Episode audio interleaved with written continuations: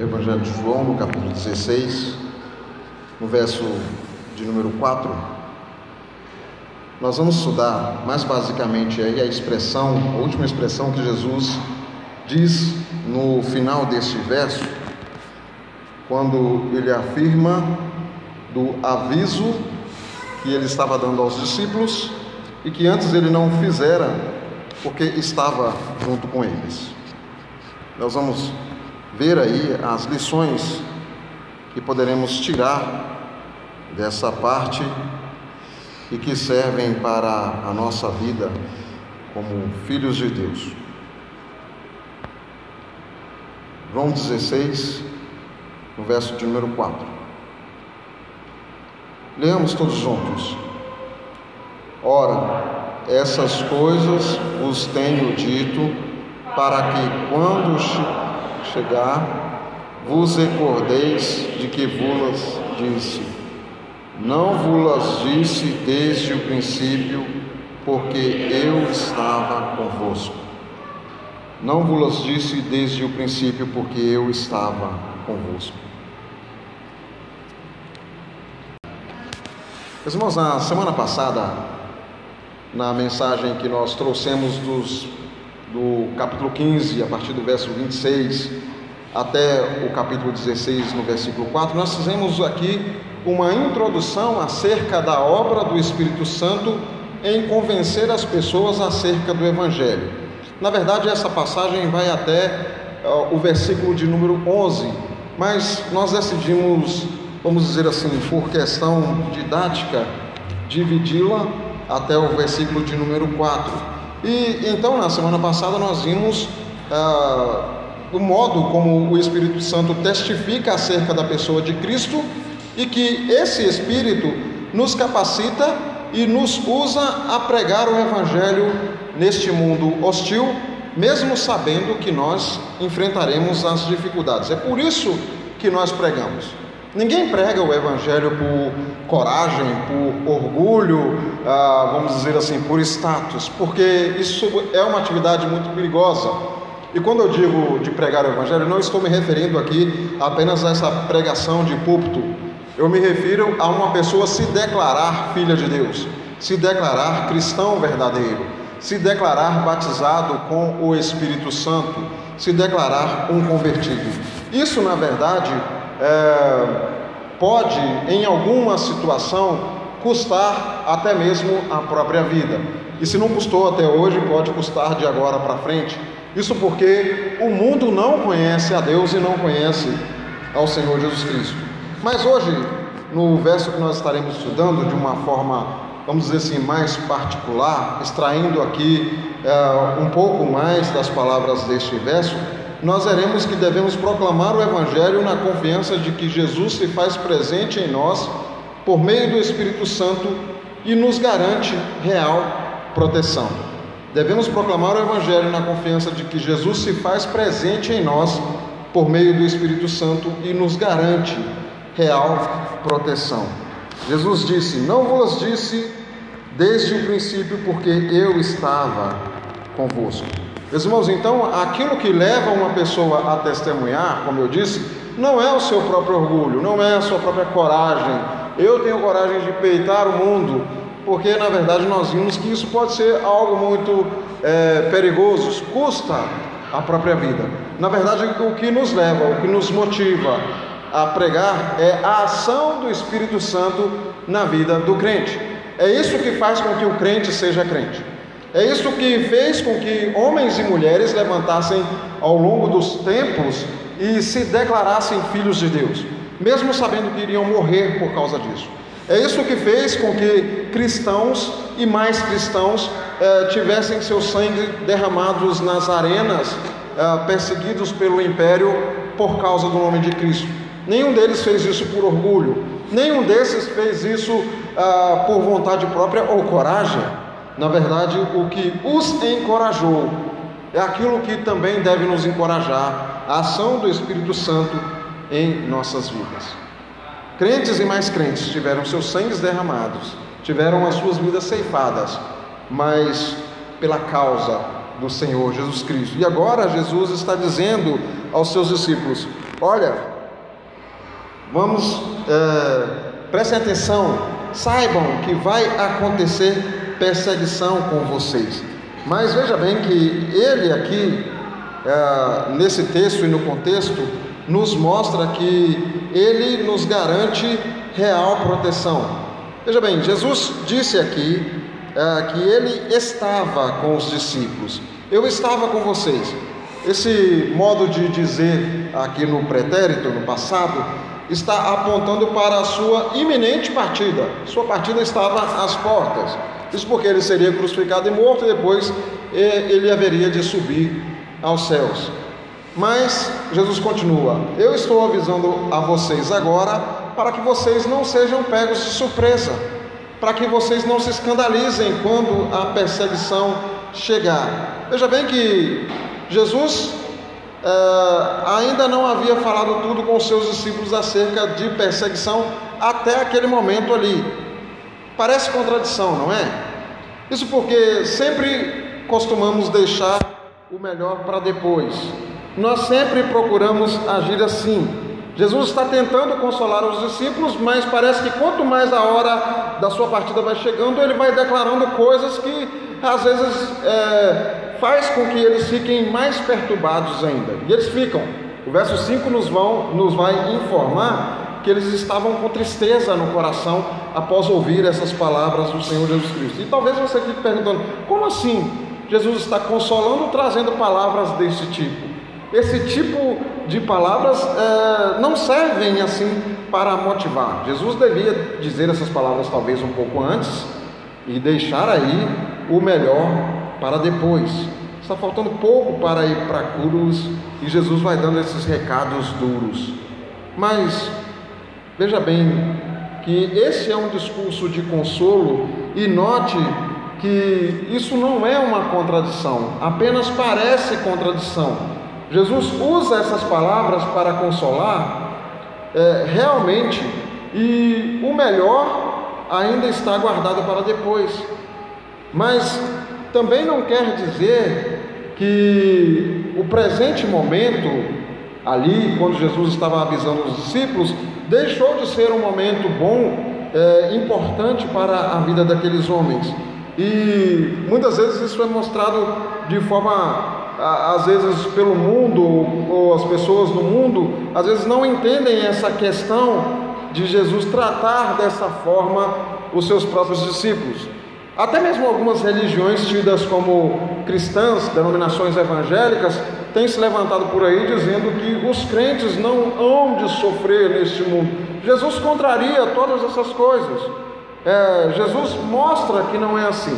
Mas voltando aqui à construção do discurso de Jesus, ele dizendo essas palavras duras poucas horas antes de ir para a cruz, é, nos mostra que sempre Jesus guarda o melhor para depois. Ele sempre guarda o melhor para depois. E isso é mostrado de uma forma muito nítida neste Evangelho. Isso naquela passagem quando Jesus transforma a água em vinho, Jesus mostra que o melhor vem com a sua presença. Jesus é o vinho novo que inaugura a nossa festa com Deus e isso é o que importa. Na verdade, o melhor de Deus já se faz presente na vida dos crentes. É, isso porque Jesus veio, está entre nós, habita em nós por meio do Espírito Santo. Veja bem que Jesus está avisando aqui os seus discípulos acerca da perseguição. E note você que Jesus não está falando de hipótese de perseguição. Pode ser que vocês sejam perseguidos, mas ele está tratando aqui de certeza, ele está afirmando: vai acontecer a perseguição, pelo fato de que os discípulos são dele. E então Jesus diz: Eles se levantarão contra vocês, vos expulsarão das sinagogas. Nós lemos isso, nós estudamos isso na semana passada e vimos aqui que não é o simples expulsar de uma religião, mas é aqui é praticamente expulsar da vida é, da nação do contexto judaico, do contexto da vida em Israel. E Jesus diz mais: eles vos matarão, e ao matar vocês, vão julgar com isso estarem fazendo algo que agrada a Deus. Ou seja, a morte de vocês serão ou será tida por seus opositores como um sacrifício, um derramar do sangue de vocês ao Senhor, como se dissessem: Senhor, nós estamos acabando com os seus inimigos. Jesus diz isso para os discípulos: vocês vão ser mortos como sendo inimigos de Deus. E isso aconteceu com os discípulos, aconteceu com milhares de crentes ao longo dos séculos, tem acontecido com a igreja presente e de forma muito nítida nós temos notado isso em meio a essa pandemia, a esse contexto de pandemia que nós estamos vivendo. E vai continuar acontecendo. Mas nós que somos crentes devemos olhar para essas coisas, devemos observar as atitudes do mundo contra a igreja e não devemos nos espantar com isso. Pelo contrário, nós devemos entender que está aqui se cumprindo a palavra de Deus, aquilo que Jesus disse a respeito daqueles que são perseguidos por sua causa, por causa do Evangelho, por causa da justiça. Então nós não devemos nos espantar com isso. Primeiro, porque Jesus está nos avisando e diz que isso ia acontecer com seus discípulos. Mas no, no, texto que nós temos na liturgia, ele disse que isso aconteceu aos profetas que vieram antes deles. E na verdade, a palavra de Deus, inclusive no próprio Novo Testamento, nos aponta que isso vai acontecer com todos os crentes que querem viver piedosamente, com todos aqueles que querem viver fazendo a vontade de Deus. E basta observar que isso aconteceu com vários crentes ao longo da história da igreja e tem acontecido com muitos ao nosso redor senão com a nossa própria igreja, com a nossa própria vida. Veja bem também que nós não deveríamos nos espantar, porque independentemente da perseguição, ela sempre foi e sempre é, será contra o próprio Senhor Jesus Cristo. Isso vai continuar acontecendo porque nós somos servos de Cristo. E independente disso, ele sempre foi e sempre será nossa proteção e nossa segurança. Ele disse aqui nesse verso: Eu não disse isso a vocês desde o princípio porque eu estava com vocês. Note que isso não significa imediatamente que a partir de agora ele não estará mais, mas aponta para o fato de que ele não estará mais presente entre os seus discípulos neste mundo mal de forma corpórea. Enquanto ele estava presente ali com aquele grupo primitivo dos discípulos, ah, todas as perseguições ele as absorvia, tudo se dirigia a ele, tudo era direcionado à sua própria pessoa, então ele funcionava como uma espécie de para-raios, ele atraía as perseguições para a sua própria pessoa.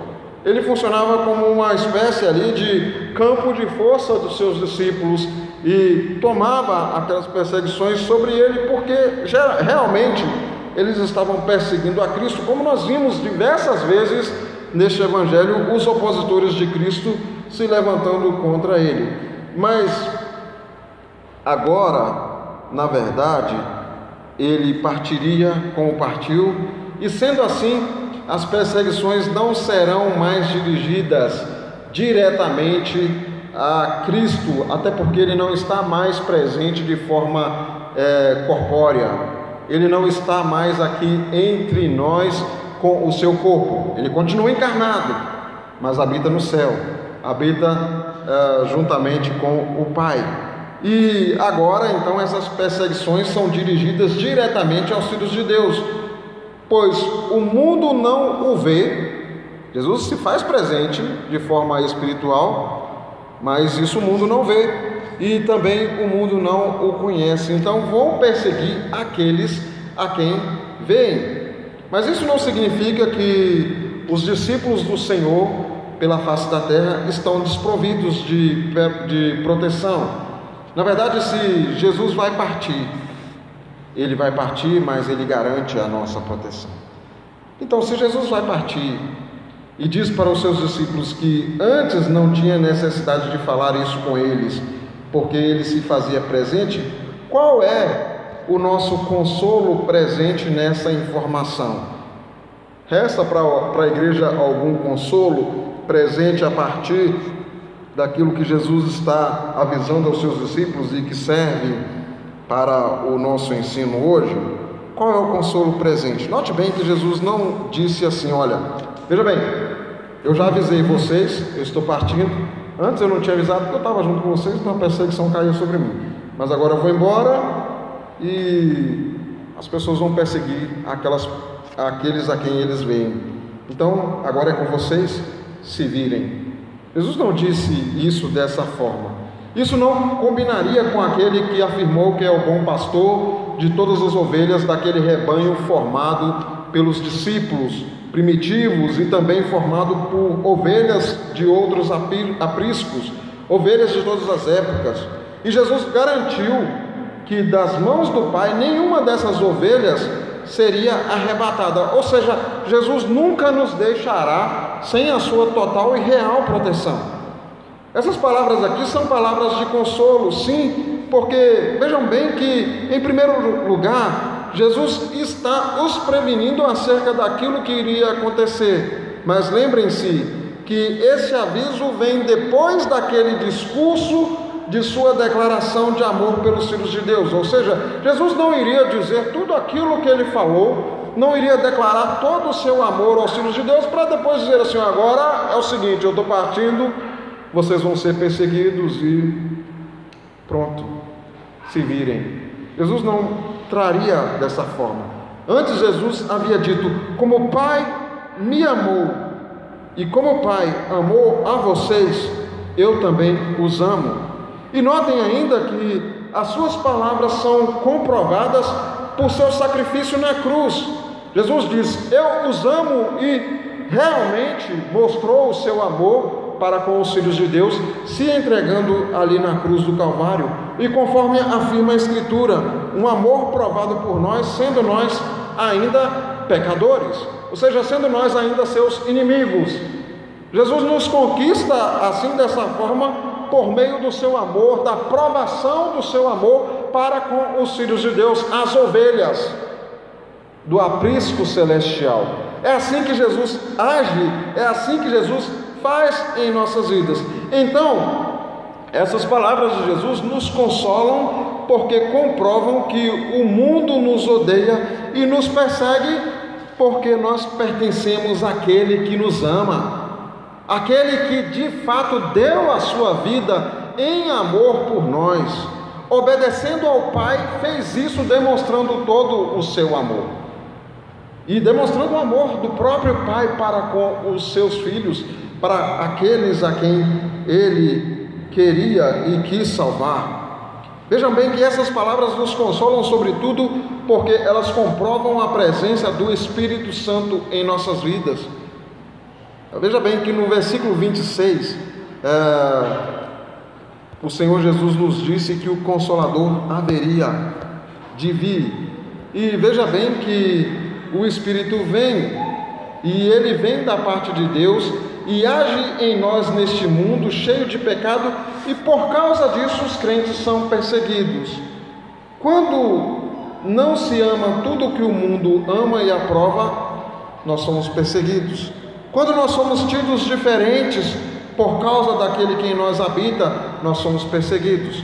Quando nós somos perseguidos por causa de sermos filhos de Deus, por causa de termos os nossos pecados perdoados, de vivermos um padrão de vida diferente, isso mostra que o mundo vê essa diferença em nós e não aceita isso porque não conhece nem o Pai e nem o Filho.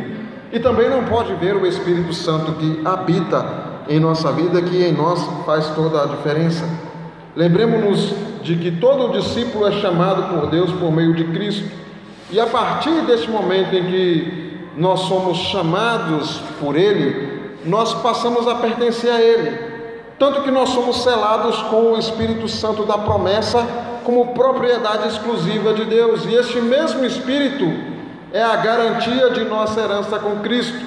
E o próprio Espírito Santo testifica com o nosso espírito todos os dias de que nós somos filhos de Deus. Ou seja, nós temos prometido, nós temos a promessa de que nós somos filhos de Deus e que nós estamos seguros e que nada poderá nos separar do amor de Deus. E o Espírito Santo cumpre muito bem o seu papel, usando a palavra de Deus para nos avisar dessas coisas, para nos mostrar: olha, vocês são perseguidos, vocês têm sido perseguidos, a igreja será perseguida, mas prestem atenção, vocês são filhos de Deus. Há alguma coisa diferente em vocês que causa uh, uma aversão no mundo, porque o mundo é o reino das trevas, mas vocês são luz, vocês são a luz, vocês são diferentes por causa da obra de Deus na vida de vocês, vocês são filhos de Deus. Isso o Espírito Santo faz em nossas vidas todos os dias. Então nós estamos seguros, porque pertencemos para sempre a Deus. A obra de Cristo e a presença do Espírito em nós aplicando essas obras de Cristo em nossas vidas e nos selando, nos garante total e real proteção.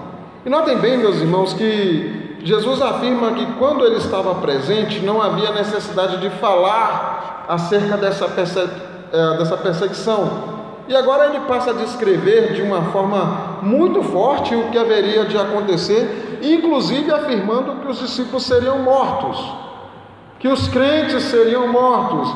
E vejam bem que os discípulos recebem aquela notícia, e o verso 5, conforme nós vamos estudar de uma forma mais particular a partir do próximo domingo, os discípulos se entristecem.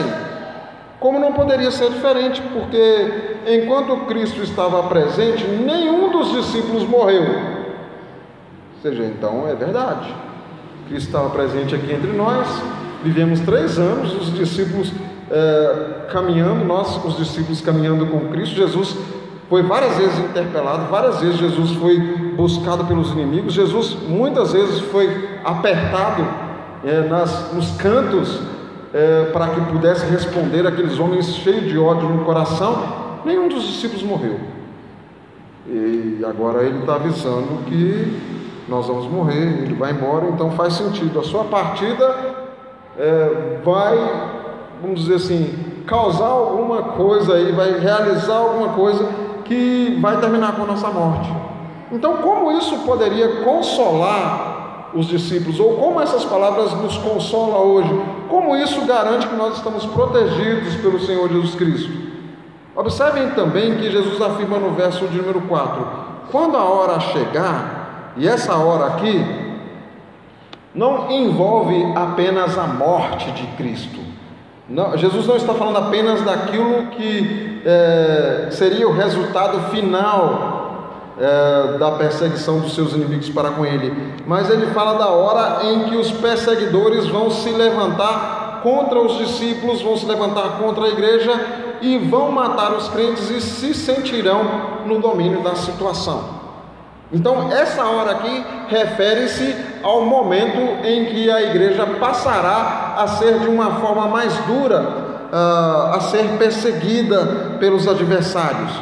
E aqui sim, os adversários vão é, matar os crentes, se levantar contra os crentes e vão achar que estão fazendo algo que agrada a Deus.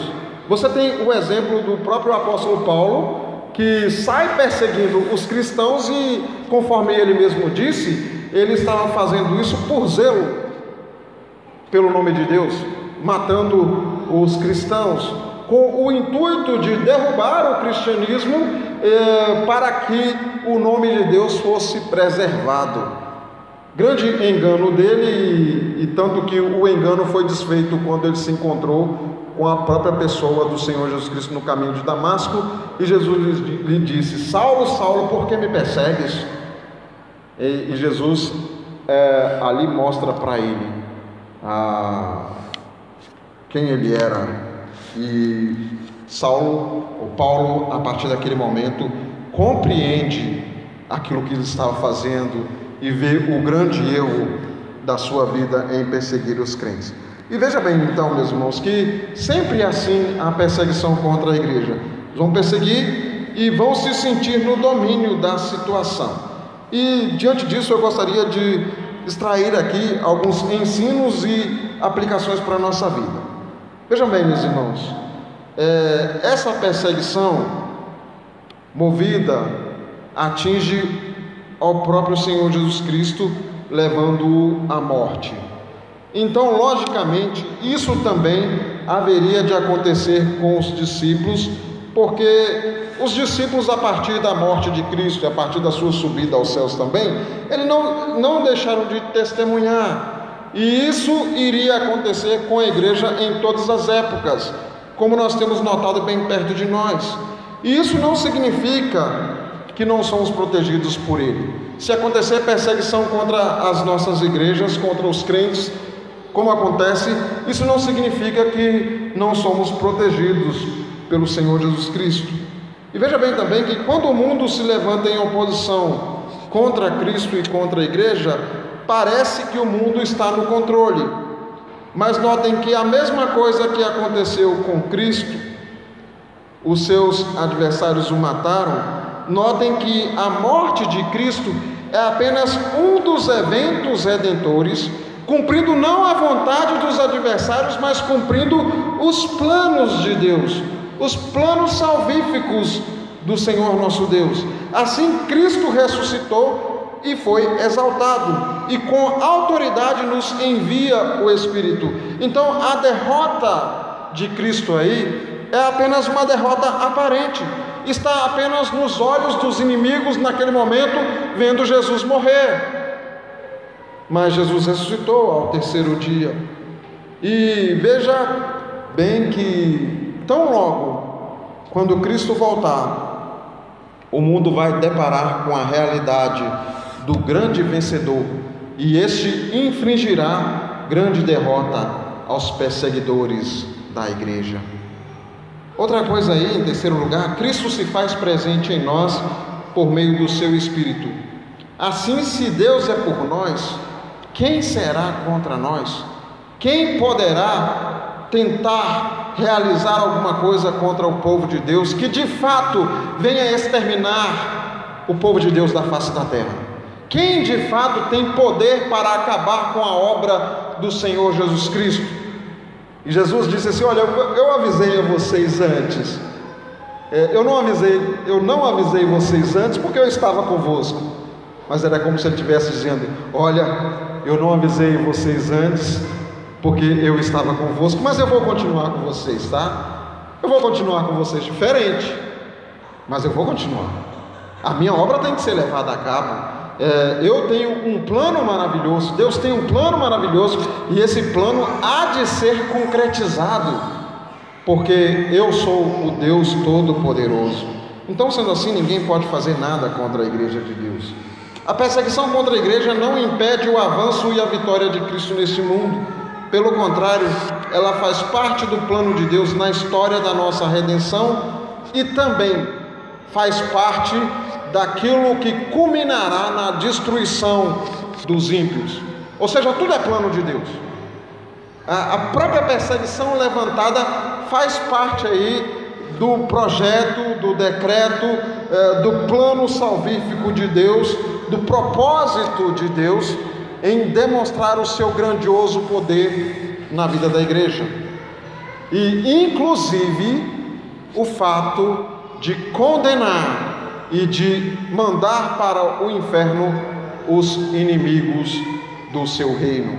É isso que Deus fará com grande poder. Então, meus irmãos, por mais que sejamos perseguidos, e se o formos perseguidos na carne algum dia, você pode ter a certeza de que, apesar de todas essas coisas, no último dia, Cristo mostrará toda a sua glória e Ele vai trazer de volta aqueles a quem os inimigos mataram e vai colocar os inimigos sobre, sobre o horror e o sofrimento eterno. Então, tudo isso faz parte do plano de Deus. E por último, toda a perseguição contra você, crente, não é por sua causa, mas é por causa do nome de Cristo. Veja bem que Ele está presente, portanto não devemos temer aqueles que podem tirar a nossa vida. Esses só podem tirar a nossa vida, esses só podem impedir, ou vamos dizer assim, interromper a nossa existência aqui neste mundo por um tempo. Mas veja bem que Cristo está presente em nós.